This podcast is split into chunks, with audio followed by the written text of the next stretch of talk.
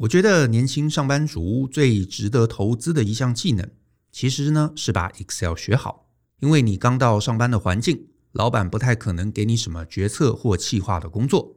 那初期呢，最容易落在我们肩上的，通常都是资料整理的工作。也就是说呢，把一堆数字或者是资料整理成有用的形式，甚至是做成图表或是简报。也因此呢，如果我们能够尽早具备数据整理，还有图表沟通的能力，就很容易成为主管依赖的对象，甚至呢，还可以进一步成为主管的幕僚。我们大人学有一堂非常适合年轻朋友的课程，叫做《年轻上班族必备的数据整理与图表沟通术》。这堂课呢，能透过 Excel 的应用，让你成为资料整理达人，让你快速学会数字沟通与解决问题的正确思维。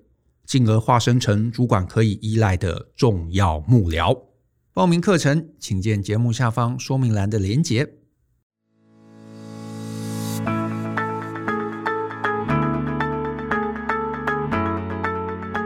欢迎收听大人的 Small Talk，这是大人学的线上广播节目。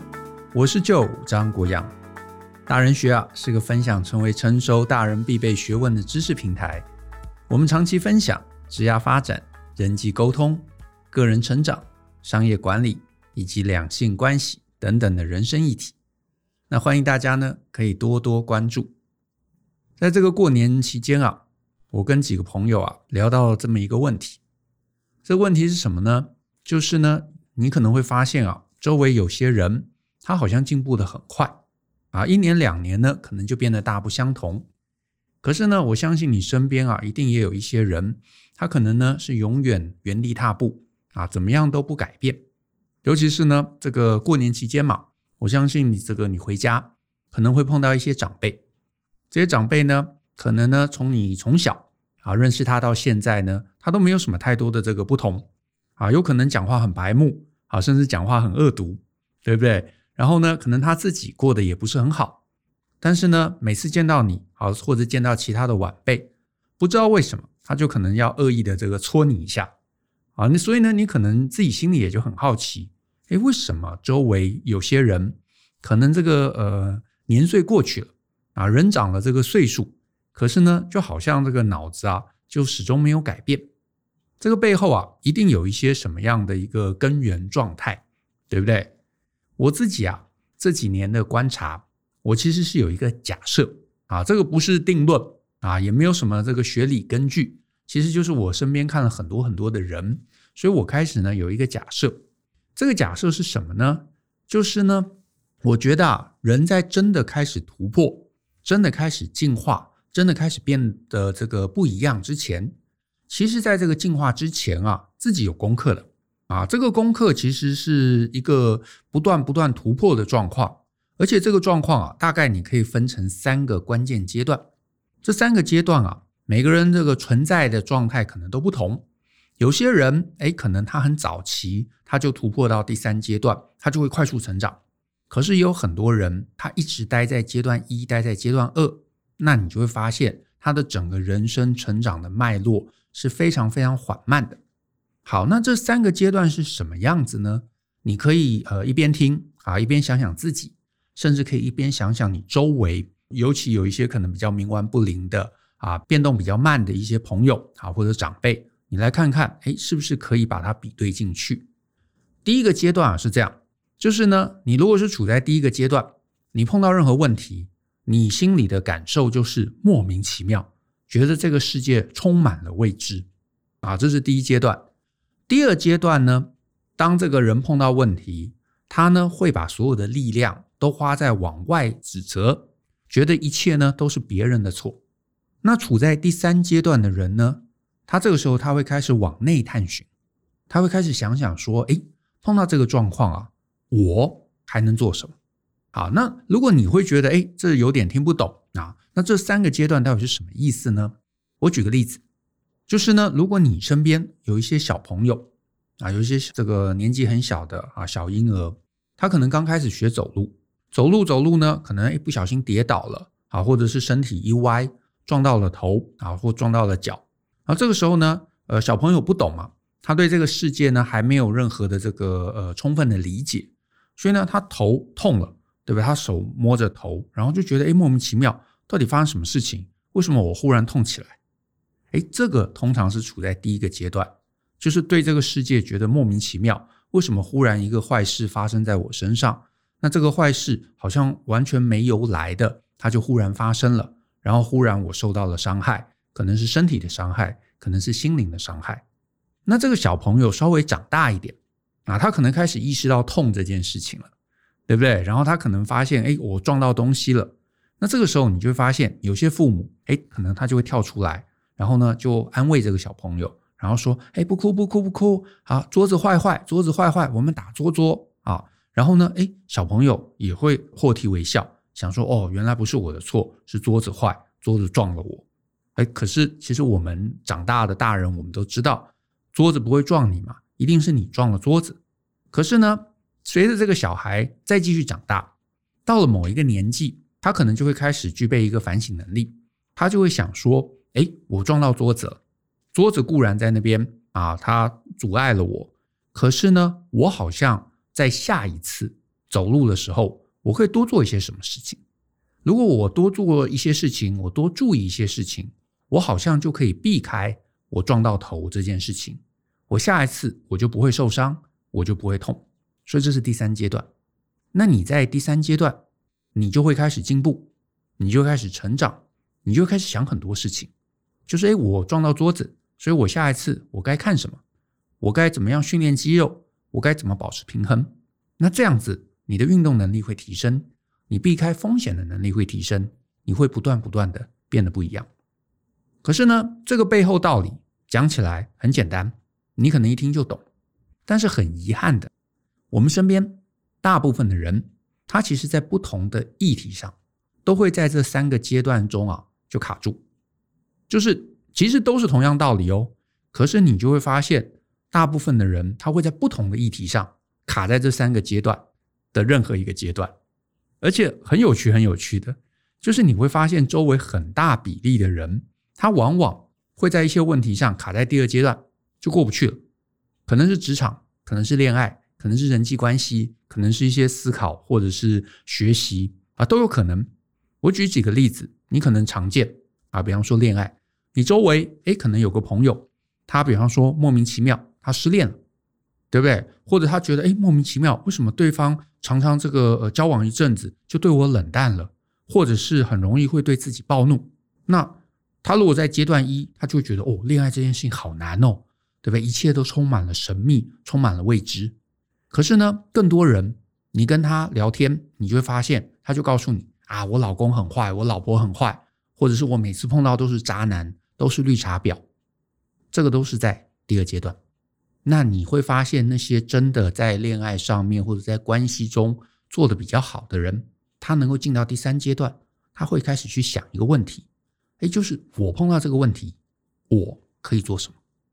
一旦你能够进化到去想我可以做什么，哎，你接下来就会成长，就会海阔天空。职场也是一样，你周围一定也有一些人，对不对？总觉得哎莫名其妙，对不对？老板都骂我，莫名其妙，同事都不喜欢我。然后呢，我明明都很用心，为什么老板一段时间之后对我的态度变坏？或者是他如果在第二阶段。他常常跟你讲的话就是啊，我老板有问题啦，我老板都是惯老板呐，或者是我的同事都只会拍马屁啦，啊，我是好人呐，可是别人都是坏人呐，或者是客户心里都是变态了，等等等等。那当他跟你抱怨的都是类似这样的一个状态跟问题，那你就会发现他其实从来不觉得自己有什么，他不会去想，也就是第三阶段我可以做什么。可是，如果你发现你周围有很多朋友变得厉害，他通常就是有一个突破。这个突破就是在他某一次痛到极点的时候，他开始去想为什么会发生这样的事情。在这样的事情中，固然别人有问题，老板有问题，客户有问题，同事有问题。可是重点是我能做什么？换言之哦，你身边你去观察什么人是所谓的长大，什么人是没有长大。关键就在于他碰到问题的时候。他是说桌子坏坏，柜子坏坏，老板坏坏，男人坏坏，女人坏坏，还是在这个过程中我可以做什么？我的这个偏见啊，啊，我这么呃到现在这个年纪啊，我回头来看，我的偏见就是呢，唯有那些能够靠自己独立、靠自己走到阶段三的，他这个时候他会开始暴起的进化，因为他会开始去广泛的学习，他会广泛的接纳我在冲突中，我在问题中，我也可以掌握一些事情，我也可以改变我的处境，我也可以做得更好。可是没有这个认知的，他在阶段三以前的，那这种人就几乎一定是原地踏步。而且呢，你会发现他学东西，他只会学他想学的，他只会学他认同的。意思就是说，当你告诉他一个东西，他觉得啊，那个东西呢，这个没没用啦，那个都是呃，这个客户不对，老板不对啊，我不用改，那他当然就不会进步。可是呢，你可能也会问我，那如果我还没有到阶段三？那我到底有什么机会可以到阶段三呢？我觉得啊，你要帮自己培养一个很重要的能力，这个能力啊，我称之为叫做自我觉察。那我这边讲所谓自我觉察，意思就是说，当碰到一个问题的时候，你要控制，你要克制，不要呢，就是觉得哎，只是莫名其妙想说啊，就是运气不好啊，这个下一次可能运气就会好了。没有没有没有没有，你不要把它归给运气，你也不要把它推给别人。不要想说啊，就是客户不好，老板不好，或者我碰到这个人是渣男是渣女。你应该要持续的问自己一个问题：有没有什么事情是下一次再碰到的时候，我可以做得更好，我可以改善的？这个改善有可能是问题发生之前，我做什么事情，我可以让这个问题根本不要发生，或者是这个问题发生之后，我可以做什么事情？让这个问题对我的伤害能够降到最低。换言之，你帮自己培养一个新的习惯。这个新的习惯是什么呢？你在接下来的人生中，尽量少去思考对跟错，反而多去想这个问题下一次可以怎么避免，以及可以怎么做得更好。好，我举个例子，你可能身边一定会有些人，他可能来找你抱怨工作上面的事。啊，很可能是你的同事，对不对？很可能是你的同事，那你就会发现，很多人他停滞不前的，他非常非常在意对跟错，以及我有没有错。啊，可能他跟你的对话是这样，他说：“哎，Joe，我跟你讲，我们今天这个老板好可恶哦，他呢这个需求每次改来改去，我呢都把事情做对啦，我都没有改啊。他上个月跟我讲那个要做的这个需求，我全部都做出来了。”结果他今天跟我讲说啊，有什么状况，所以呢，其中 A 跟 B 跟 C 要改，要改成另外一个版本。哦，这很可恶诶，老板真是有问题。可是呢，今天在听这一集的听众朋友，如果你啊工作经历啊比较充分，你可能会发现，大部分老板也不是你知道无聊想要改需求，他很可能也是因为一个月过去了，市场的一个状态可能变了，啊，甚至有可能原来客户要的需求是 A，结果呢，后来，比方说像这个 COVID-19 发生了，诶，忽然这个需求 A 就不见了，反而产生了一个需求 B，他也是无奈，啊，他也不是很开心想要改，他也不是故意要整我们，他只是就是配合市场，他提出了一个改变的一个需求。可是呢，你如果呢没有这样的一个认知，你只是一直纠结在老板，你原来讲的是 A，结果我做了 A，你跟我讲说现在要改成 B，所以老板你错了。那你就会一直看不到大局，你看不到大局，你不能理解到你跟别人互动以及这整个世界的变动状况，你就会一直纠结在我没有错，错的是老板，我已经把我分内的事情做好了，老板莫名其妙要去改，所以老板坏坏。那这个时候，你一旦把这个问题推给老板坏坏，你就不会去想我下一次怎么可以做得更好，你不会去想。你就会再碰到下一次老板又来改需求，然后就会再很气，然后甚至跟老板吵起来，甚至是一直坚持我没有错，老板是你的错。那你可以想象吗？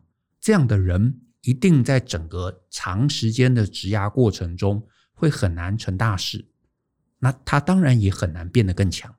为什么？因为你做过专案，你就知道变动根本就是专案生命周期的一环，它很正常的。可是呢，如果你的你的这个眼界够大，你会去想我要怎么因应变动，我要怎么提早察觉变动，我要怎么配合变动去改变，然后我又能够轻松。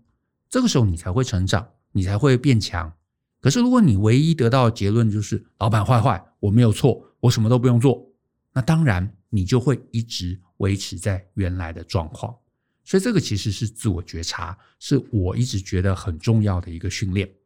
那我再举个例子啊，就是有些听众可能不是那么会举一反三啊，所以我再举个例子，就是呢，你可能会碰到周围有人来找你谈这个男朋友或者女朋友感情状态的这个呃改变，对不对？可是呢，他们一定啊，就是你周围一定有朋友，他们在这整个讨论的过程中会花很多很多的力气在问你。问你什么？他会说：“哎，你觉得他为什么可以这样子？你不觉得他这样做是根本就不对吗？他这个人有问题，对不对？我是对的，对不对？”哎，那你就会发现，当他花很多的心力在强调对与错，在强调行为到底是对还是不对，那你就发现他的纠结点就不是在自我改变。可是呢，你把这个人生啊这个角度拉高一点，你会发现大部分事情对或不对，其实真的不重要。尤其是很多情侣吵架，那个对不对，其实都不是他们会吵那么凶的这个根源问题。他们通常都有一些未解的根源问题啊，是一路在这相处过程中堆积到至今无法被解决，而且两边可能都没有意识。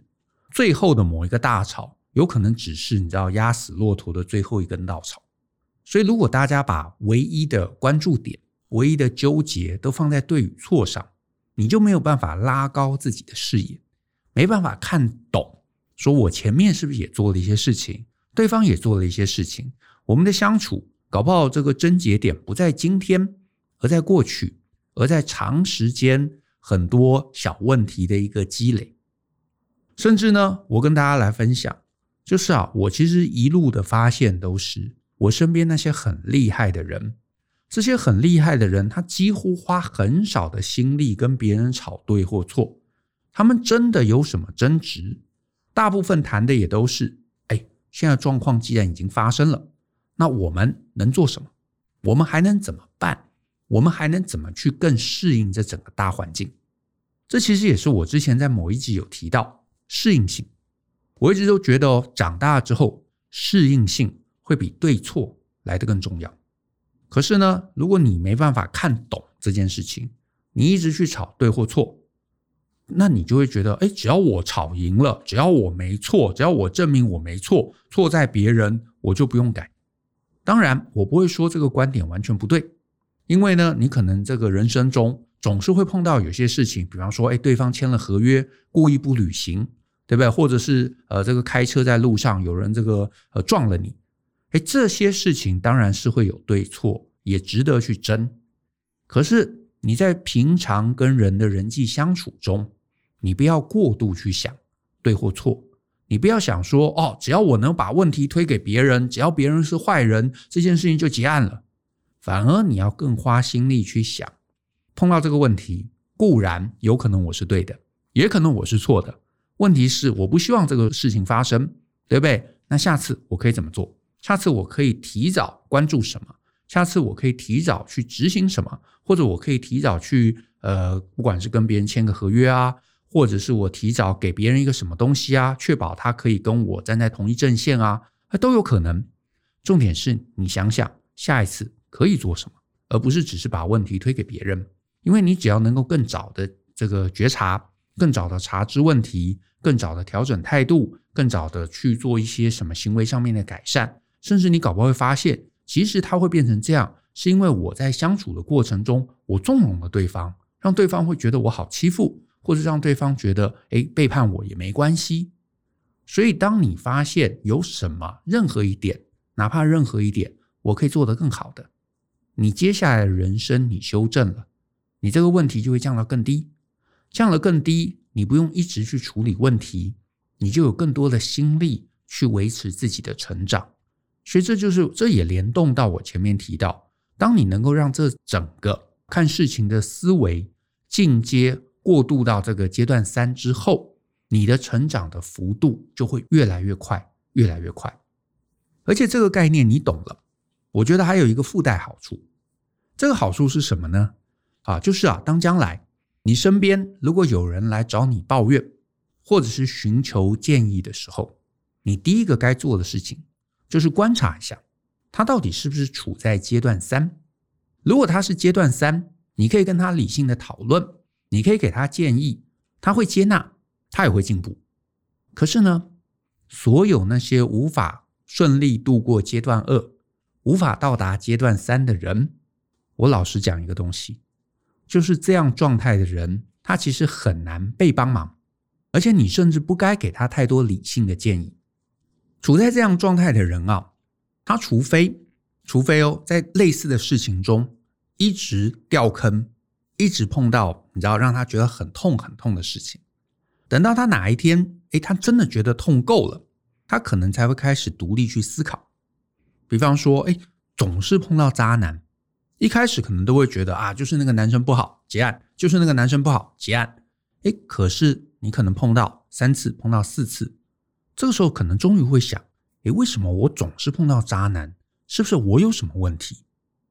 当他带着我有什么问题，我可以怎么更好的这样的一个问题来找你的时候，那我觉得这种人才有可能会突破。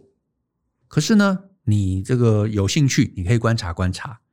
就是我相信大部分你身边的朋友，他其实只是会疑惑：哎，就为什么我总是碰到鸟事啊？是不是我真的运气不好？我是不是该去改运啊？你有没有认识什么算命的人？哎，大部分是处在阶段一，有没有？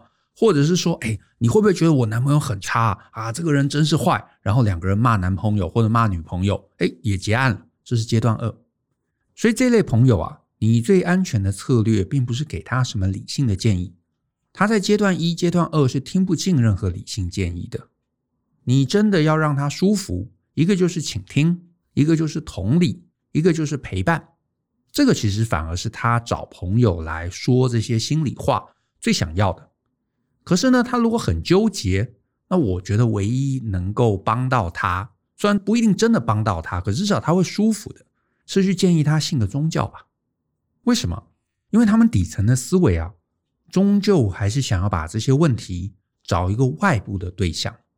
这个外部的对象可以是渣男渣女。啊，可以是惯老板，可以是你知道这个有病的客户都可以。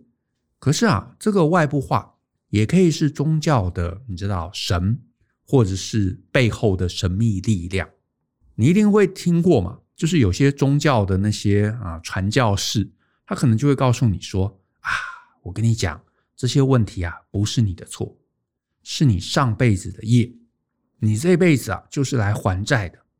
那你这一辈子呢，遭遇磨难也没关系，反正这些磨难呢，就会变成呢你将来的这个福报啊，会让你这个下辈子得到永生。换言之啊，他们其实要的就是有个人能够帮他解释，解释他的问题，归咎于命运，归咎于上辈子，归咎于神给他的试炼。那这个时候怎么办呢？他可能也不想要理性解，也没有想要改变自己。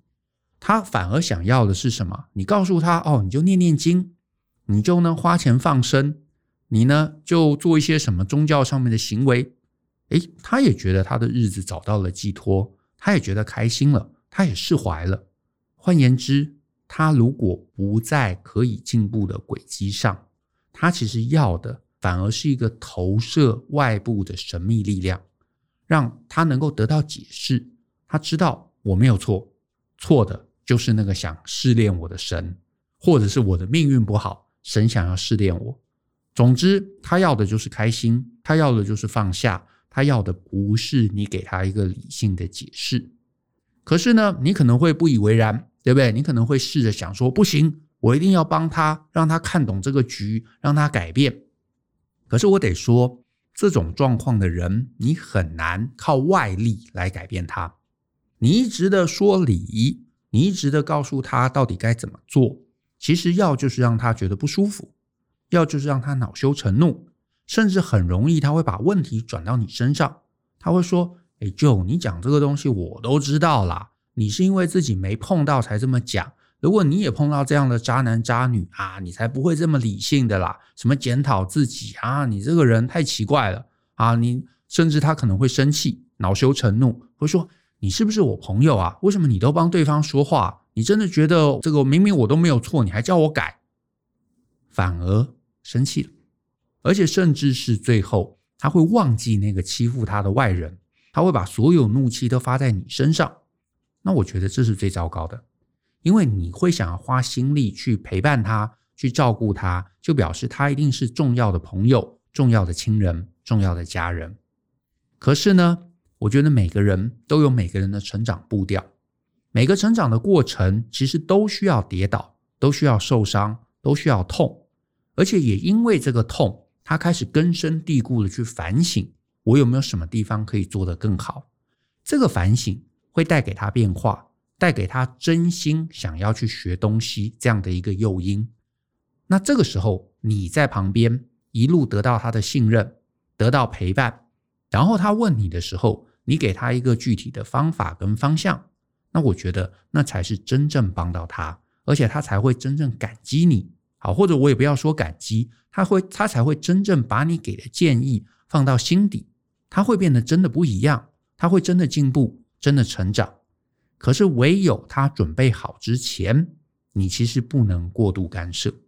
啊，你不能过度干涉，因为你的过度干涉其实就是秧苗助长。你的秧苗助长，他不会开心，你也不会开心，甚至会在更前缘的状态中就把这个关系打坏了。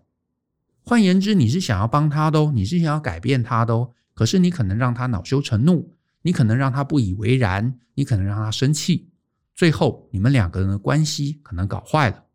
就算他哪一天真的突破了，真的成长了，真的反省了，他搞不好也不会来问你了。换言之，你的真心，你的这个心意，其实最终没有帮到他，反而打坏了关系。那我觉得这是最可惜的一件事。如果他是你身边重要的人，你要给他一些时间，给他一些体贴，给他一些等待。在这个等待的前缘，你就是陪伴他，陪伴到他真的突破之后。那我觉得这个改变才会真的发生。好，那当然劝他信个宗教这件事情，很可能就是你知道，你身边以外的，可能是一个比较遥远的朋友。那你诶建议他去信个宗教，他有一个外部化的一个呃来源，他可以把这个问题推给别人，诶，他心里舒服了，他的日子好过了。那当然，你可能也就不会遭遇到麻烦。可是呢，如果他是真正你身边重要的人，你反而小心，不要让他去接触一些不太正经的啊，不太对的宗教。虽然他可能问题外部化了，他觉得舒服了，可是他就永远不会走出来了。好，可是呢，你在旁边陪伴，听他抱怨，然后给他一些小小的、浅浅的一个建议。你可以等他这些东西都讲完了，你最多就淡淡的丢下一句，说啊，对对对，你这样讲是对的，他确实是不对。可是啊，我觉得你也可以想想，如果下一次这个问题再发生，你有没有什么可以做得更好？或许他会想，或许他还是不会想。可是这是现阶段你能帮他最好的一个策略。接下来时间就是守护，就是陪伴，不要让他信了一些邪教，不要让他一直处在一些负面情绪中。人快乐了，可是因为痛而开始大彻大悟。那我觉得就会不一样啊，就会不一样。好，那我们总结一下今天的内容吧。为什么有人会进步，有人永远原地踏步？我觉得最大的关键啊，真的就是世界观。大部分的人啊，从小成长的世界观都是从阶段一的莫名其妙，然后过渡到阶段二，把问题外部化推给别人，最后一直要自己反省醒悟。开始去思考自己可以下一次怎么避免跟提升，唯有到了这个第三阶段，你才会真的长出能够客观看待问题的能力。这个时候呢，就不会老是纠结对方怎么可以这样子，对方是不是坏人，我是不是好人。我们不要把看事情啊的角度都简单的浓缩在好人跟坏人身上。你要做的是强化自己。是提升自己在面对不确定性时候的一个适应力，去提升自己在面对问题时候怎么正确的出牌，怎么正确的判断，怎么正确的去处理。你到了这个阶段，你就能够理性，你就能够听从建议，你就会反省，你就会思考。所以呢，进到这个阶段的人，他就会快速，他因为有思考能力，他就会快速的迭代自己的策略，他就会快速的进步。可是呢，从来不具备这个能力的人，他就会指责别人，把问题推给别人。那这样子的人，不管活得多久，活得多长，他都不会进步，他都只会原地踏步。好，那我们今天的节目哦，就到这里，谢谢大家的收听。如果呢，你喜欢我们的节目，欢迎分享给亲朋好友，让大家一起相信、思考、勇于改变，学习成为成熟大人的必备学问吧。那我们下次见喽，拜拜。